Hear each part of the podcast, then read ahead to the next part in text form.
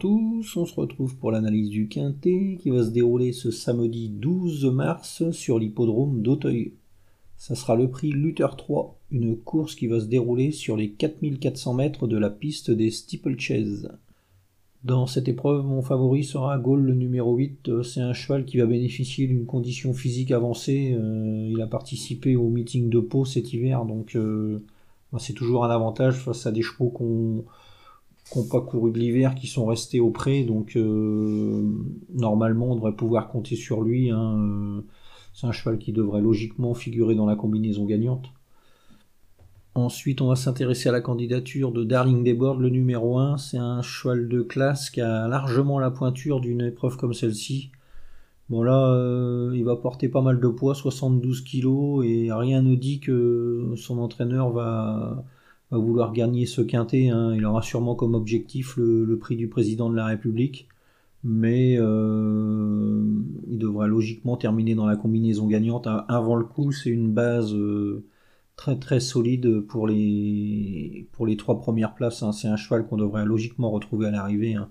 Il a de sérieux titres à faire valoir et face à une opposition comme ça. Euh, le lot n'a vraiment rien d'extraordinaire et ouais, il devrait logiquement se mettre en évidence. Ensuite, euh, on va se méfier de Toutafs, le numéro 3. C'est un cheval euh, qui va faire sa rentrée, donc avant le coup, forme douteuse, euh, mais on peut s'apercevoir qu'il a déjà bien couru à Hauteuil.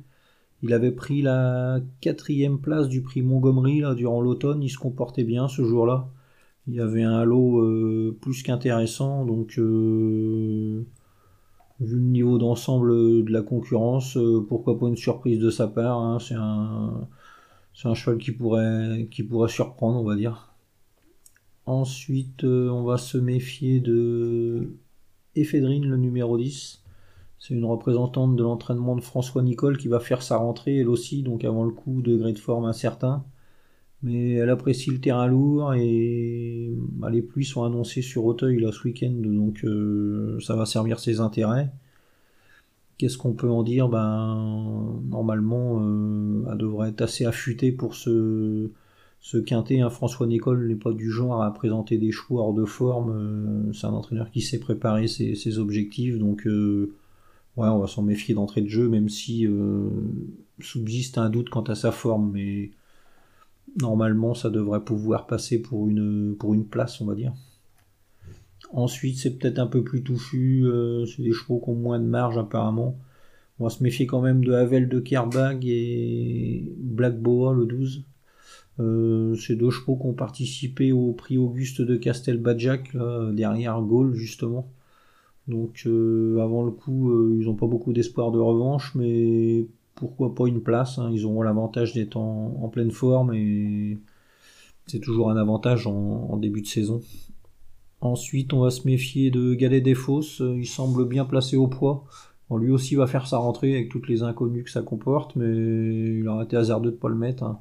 À ce poids-là, euh, il pourra se mettre en évidence. Et enfin, on va surveiller Galuron, le 7. C'est un cheval qui semble pas avoir de marge, mais on peut s'en méfier pour une quatrième, cinquième place. Hein, euh, ça peut passer en cas de défaillance des, favoris, on va dire. Donc ma sélection sans trop de certitude, évidemment.